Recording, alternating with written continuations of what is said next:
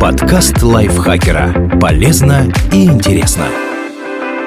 Всем привет! Вы слушаете подкаст лайфхакера. Короткие лекции о продуктивности, мотивации, здоровье, в общем, обо всем, что сделает вашу жизнь легче, проще и интереснее. Меня зовут Ирина Рогава, и сегодня я расскажу вам, как человеку с инвалидностью найти работу.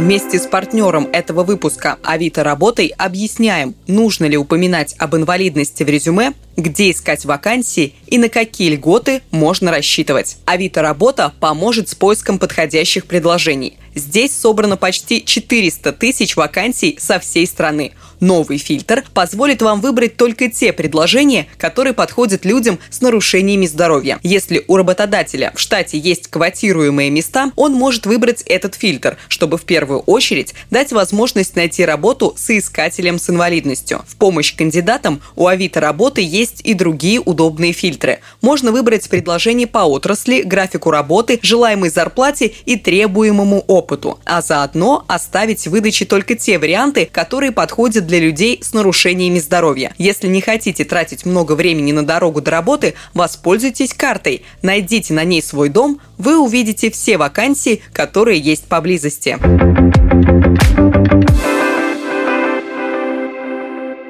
Где искать вакансии?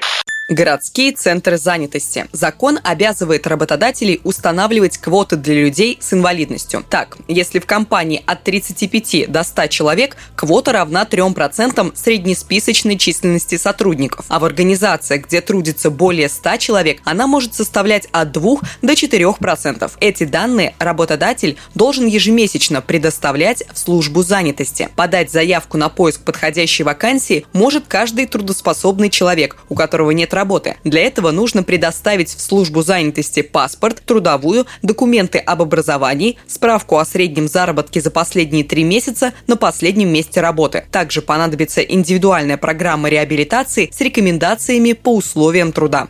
Сайты и каналы с вакансиями. Их главное преимущество – количество предложений. Сайты по трудоустройству, группы в социальных сетях и телеграм-каналы собирают вакансии со всей страны, так что кандидату не придется ограничиваться вариантами, которые доступны только в его городе. Если специальность не требует регулярных визитов в офис или на производство, можно работать дома и получать столичную зарплату, не переезжая из своего города. Главное, чтобы деловые качества кандидата соответствовали требованиям работодателя. Это касается и состояние здоровья. Некоторые виды работ могут оказаться конкретному человеку не под силу. В таком случае отказ в трудоустройстве будет считаться обоснованным портал Федеральной службы по труду и занятости. Здесь собраны предложения от работодателей, выделивших квоты на трудоустройство людей с ограниченными возможностями здоровья. Есть также отдельные категории вакансий для кандидатов с инвалидностью по зрению и слуху. Некоторые работодатели позволяют трудиться из дома или помогают с переездом и предоставляют жилье. На портале можно найти не только вакансии для постоянной работы, но и предложения от компаний, которые приглашают на стажировку или практику как составить резюме и подготовиться к собеседованию. Главное – это профессиональные качества. Работодатель должен понимать, что может дать компании новый сотрудник, поэтому основные правила создания резюме стандартные. Сначала стоит рассказать о своем образовании и опыте, описать основные достижения и навыки, поделиться ожиданиями от работы, например, упомянуть задачи, с которыми было бы интересно работать, и указать вилку по зарплате. Дополнительно соискателю стоит объяснить, какие условия труда ему подходят. Возможно, он предпочитает работать из дома или или ему нужен особый график, отличающийся от того, что установлен для большинства сотрудников. Трудовой кодекс такое позволяет. Режим рабочего времени в этом случае определяется трудовым договором.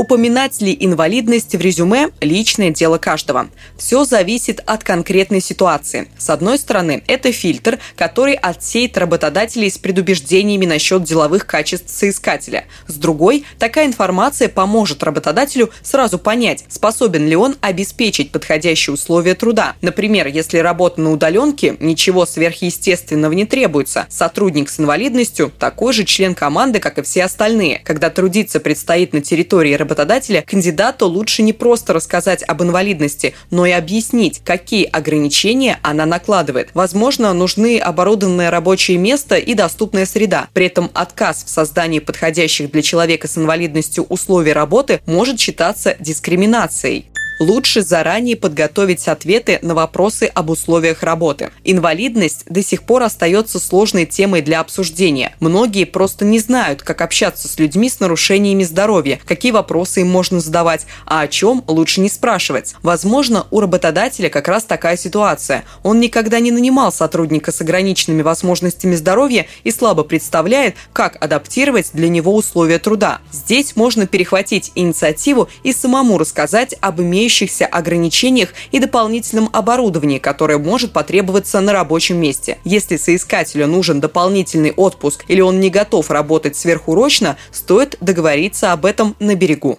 На что имеют право работники с нарушениями здоровья?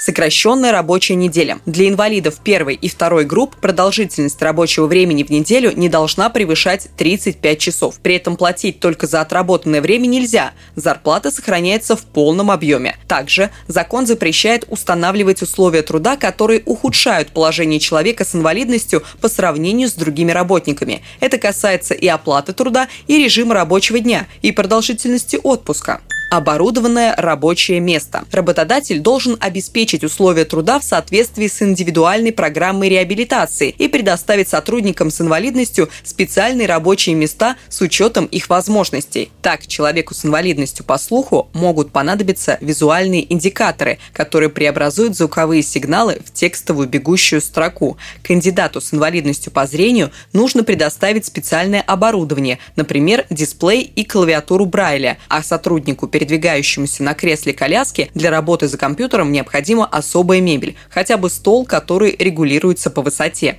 дополнительные дни отпуска. Продолжительность ежегодного отпуска для сотрудников с инвалидностью составляет не менее 30 дней. Также работник может взять дополнительный отпуск. Его продолжительность определяется соглашением с работодателем и составляет до 60 дней. Заработная плата на этот период не сохраняется переработки только по согласию. Сотрудники с инвалидностью могут работать сверхурочно, ночью или выходные, но только при соблюдении двух условий. Во-первых, у работника не должно быть для этого противопоказаний. Тут снова пригодится индивидуальная программа реабилитации. Во-вторых, ему нужно дать письменное согласие и под подпись ознакомиться со своим правом отказаться от подобных предложений.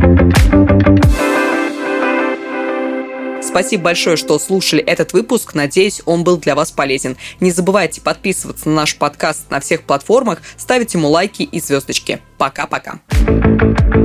Подкаст лайфхакера. Полезно и интересно.